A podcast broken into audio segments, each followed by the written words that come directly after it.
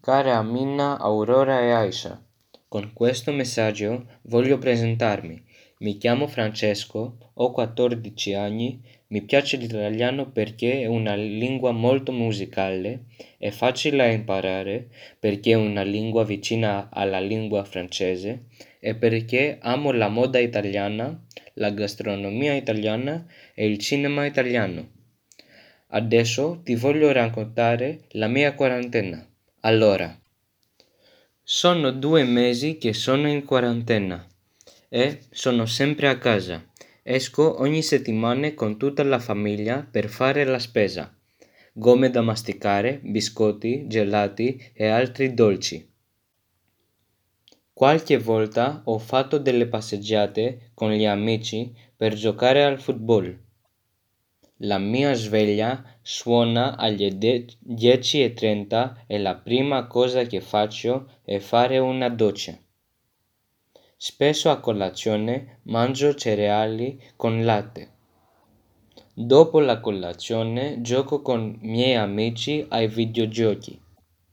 Una volta finito prepariamo il pranzo, dopo pranzo faccio i compiti ma dipende dal mio umore.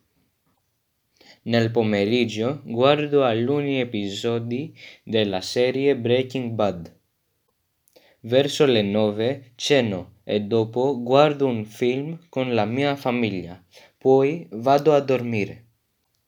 Adesso ti voglio raccontare un ricordo importante del mio passato.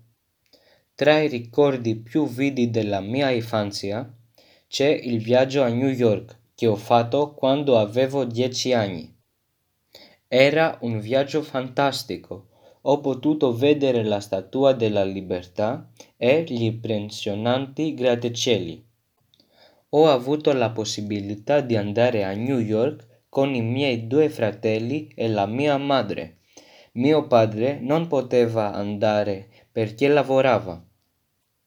Ho soggiornato a New York per due settimane durante le vacanze di Natale.